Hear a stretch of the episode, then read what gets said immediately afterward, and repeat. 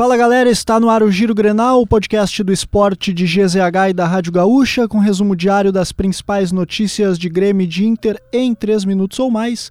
Eu sou o Nicolas Lira e hoje comigo aqui Janaína Ville. Tudo bem, Jana? Fazia tempo que a gente não gravava junto o Giro Grenal? Tempinho, né, Nicolas? Tudo certo por aqui. Hoje, terça-feira, 11 de julho de 2023.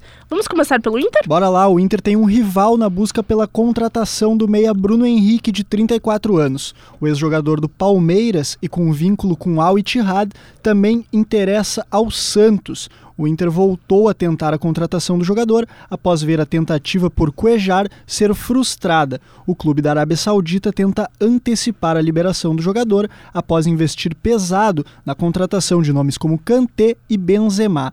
O destino de Bruno Henrique, mesmo com a investida do Santos, está indefinido. E amanhã desta terça-feira foi de preparação para a partida contra o Palmeiras, que é no final de semana. A atividade teve a presença de Arangues e Valência no time formado por atletas que não atuaram em toda a derrota para o Fluminense. Esses jogadores enfrentaram uma equipe formada por atletas do sub-20. Para esse jogo, Johnny e Alan Patrick voltam a ficar à disposição de Mano Menezes. E o Inter recusou duas propostas de empréstimo pelo atacante alemão. Ambas vieram de equipes do futebol turco, mas nenhuma agradou ao Inter. O único formato de negociação que a direção pretende fazer envolvendo o jogador é uma eventual venda. O camisa 35 Colorado tem 70% de seus direitos econômicos vinculados ao clube. O restante é dividido entre o próprio alemão e o Havaí, seu antigo clube. O Inter busca atingir 110 milhões de reais em vendas nesta janela para bater a meta orçamentária da temporada. Bora falar de Grêmio? Vamos lá. O tricolor que informou a CBF sobre a possibilidade de mais um ciclone atingir Porto Alegre nesta quarta-feira, que é a data do jogo contra o Bahia pela volta da Copa do Brasil. O objetivo é deixar a entidade informada sobre a possibilidade de um adiamento da partida pelas condições climáticas. O Instituto Nacional de Meteorologia fez o alerta para uma tempestade. Há chance, inclusive, de chuva de até 100 milímetros e ventos de até 100 quilômetros por hora. Mesmo assim, por enquanto, a decisão é pela manutenção da partida. A CBF não se manifestou e o Bahia desembarca em Porto Alegre na noite desta terça-feira.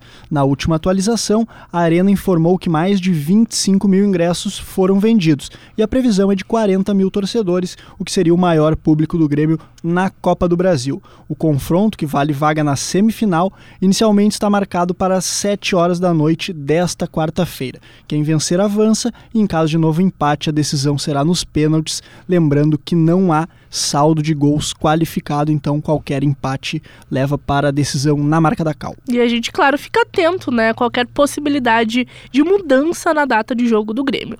Siga o Giro Grenal na sua plataforma de áudio preferida, deixe a sua avaliação e ative o sininho para receber uma notificação sempre que um episódio novo estiver no ar.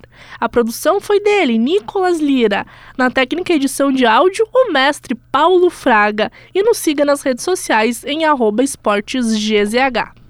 E o Vasco tá de técnico novo, né, Jana? Tentando evitar aí, o time tentando evitar mais um rebaixamento, anunciou o novo técnico para a sequência do Campeonato Brasileiro. É, mais um técnico estrangeiro atuando no Brasil, né, Nicolas? O argentino Rubem Dias, de 63 anos Olha, vai ter uma missão difícil, né? Porque o que o Vasco tá jogando mal esse ano não é pouca coisa. É, o último trabalho dele foi no Al Hilal da Arábia Saudita e ele assinou até o fim de 2024. É, o Vasco impressiona, né? Com os números negativos. Vice-lanterna do Brasileirão, com apenas nove pontos e quatro derrotas nos últimos cinco jogos. É, não vai estar tá fácil.